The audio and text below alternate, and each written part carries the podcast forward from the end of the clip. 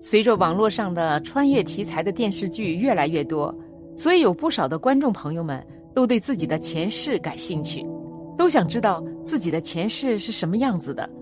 那么，我们要如何知道自己的前世今生呢？跟随小编一起来看看吧。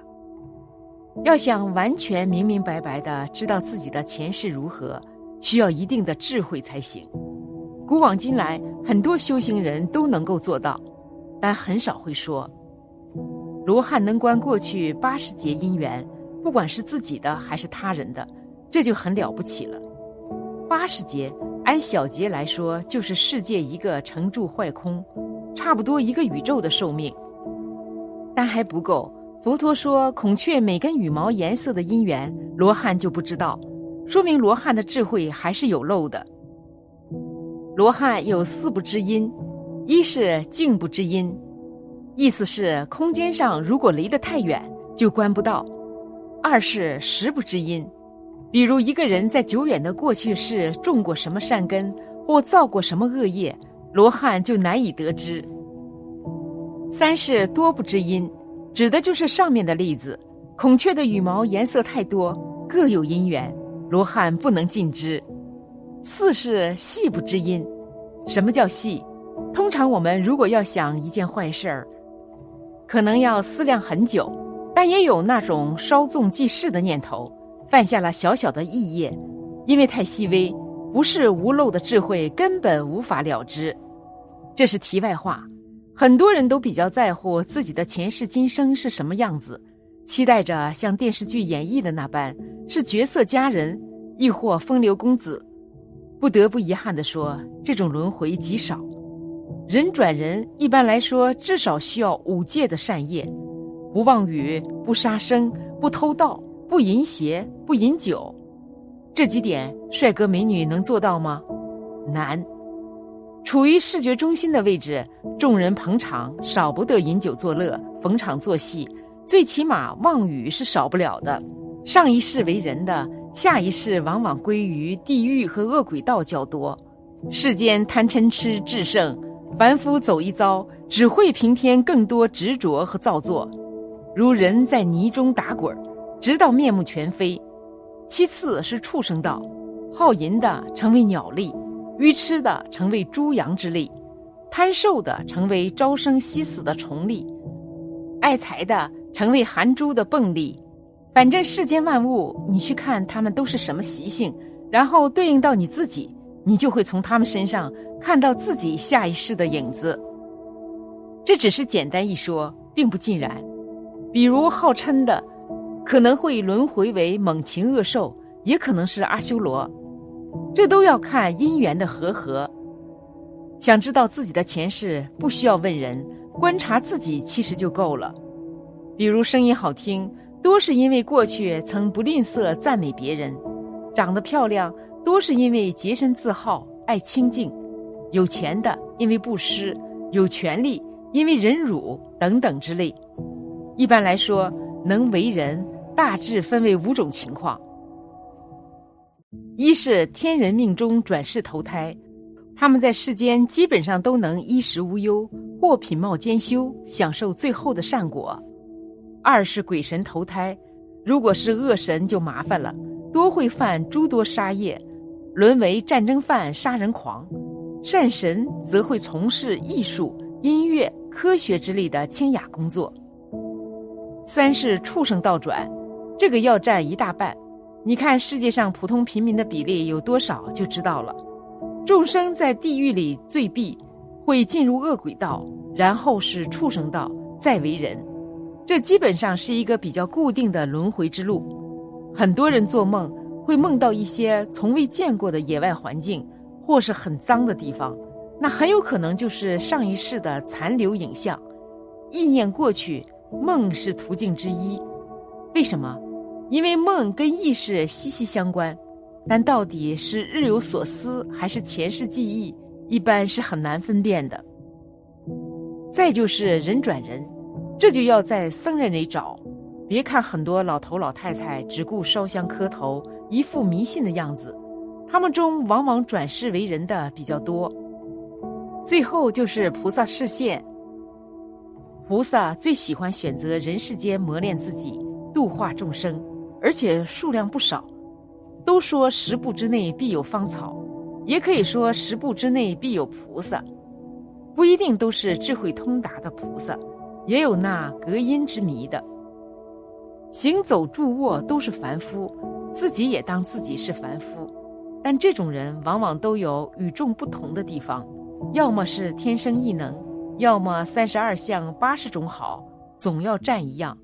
有兴趣可以观察一下自己，或是身边的人。如果仅是大致区分，那就是这五种情况了。下面给大家介绍下更细致的验证方式，共有六种。一是看今生今世的生辰八字信息，虽然八字本身是体现今生今世吉凶的。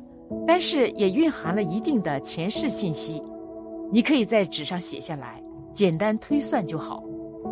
今生今世的生辰八字信息看前世，主要包括两方面：一是八字里面的神煞信息，比如八字真童子命是灵童转世的，前世肯定是灵童；比如八字比劫过多，有争斗迹象，也许前世是欠了兄弟朋友的债。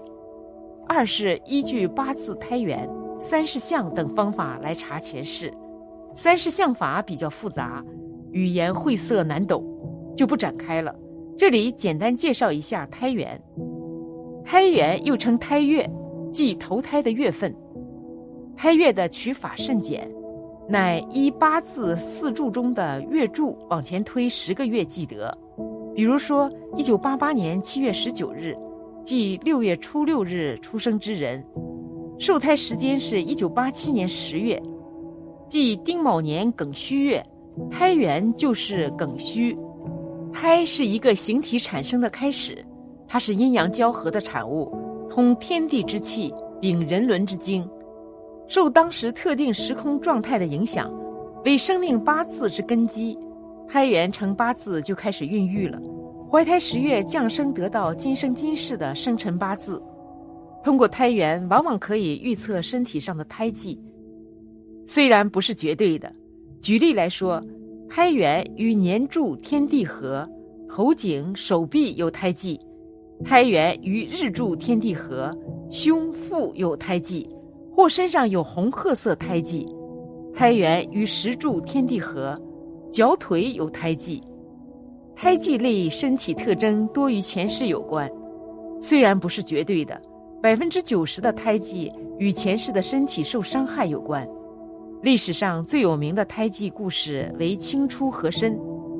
清朝掌故为和珅颈项有环圈胎记，似前世上吊而亡的遗痕。乾隆皇帝疑为已逝之相恋宫女转世，故而对和珅眷顾有加，多次擢拔。身体里面的灵魂对于前世、对曾经历过的创伤与重大伤害都有非常清楚的记忆，然后灵魂带着这些记忆进入新身体，再把记忆灌注到新身体的细胞里，细胞对前世伤害所引起的反应就是胎记。不是每个人都有胎记等生理特征的。举个例子来说，你可能因为在前世被指控偷马，被处以绞刑。事实上，你是无辜的，死不瞑目，于是身上留下被吊的胎记。话说回来，如果你真的因为偷马而被处以绞刑，那么整个问题是属于解决的，你也因此结束一生，没有留下任何痕迹。再举个例子，如果你是大火灾之中的无辜受害者，那么前世被灼烧的痕迹就会形成今生的胎记。可是如果说，纵火的人就是你自己，而你也被烧死了，那么不会有任何胎记，因为你等于是自焚而死，生命没有留下任何憾事。二是看今生今世的行为举止，今生今世行为举止除了受八字命理本身影响，受少年时代家庭条件、成长环境影响，与前世也有一定的关联。阿育王太子法义坏木因缘经中告诉我们，前世来自不同六道之人，其各具相应的行为举止特征，通过观察今生今世言行举止等体貌特征，可以反推前世的。前世修行的人大多形貌清古，气质清雅，天性纯善，言语有根有据，皆为至理，且乐山好水，喜欢自然。民间俗语“狐狸精”“妖里妖气”，且好色贪淫者，前世为花妖托生的可能性大。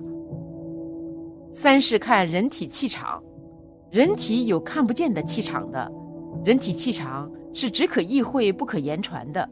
我们说仙风道骨，这就是人体气场的体现。有的人也许是所谓的达官显贵，但是浑身没有一点贵气，说明前世也是社会底层。有的人再怎么衣着不整，形象不堪，却散发出一股贵气。人体气场跟行为举止一样，可能受家庭条件、成长环境等后天因素影响，但只要仔细观察，更多是体现了前世的身份信息。四是看有没有邪骨、灵骨、仙骨等。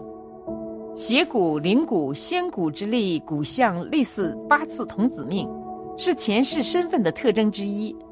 摸骨算命法需要有直接的身体接触。五是看今生今世的五官相貌，胎记、星斑或痣等类身体特征。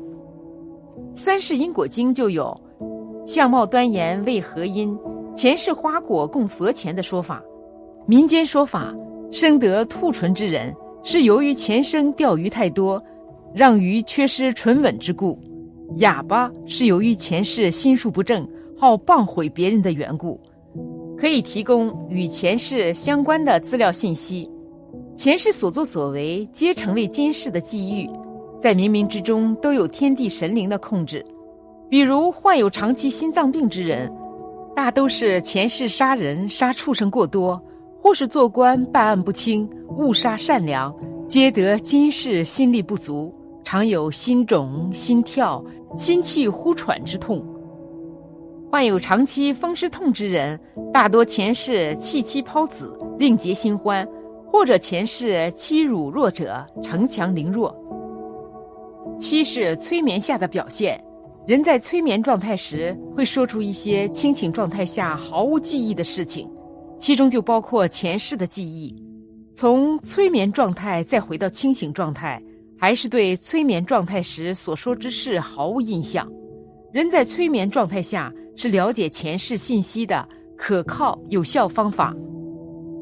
不过还是那句话，欲知前世因，今生受者是；欲知后世果，今生作者是。没必要非得去探究自己的过去，智慧到了，自然就知道这些梦幻泡影里的故事。好了，今天的分享就到这里了。夫盛必有衰，何会有别离？希望此次相遇能给大家带来收获。如果您喜欢本期内容，请在视频下方点个赞，或者留言给出您的建议，还可以在右下角点击订阅和分享。您的支持是我最大的动力，咱们下期不见不散。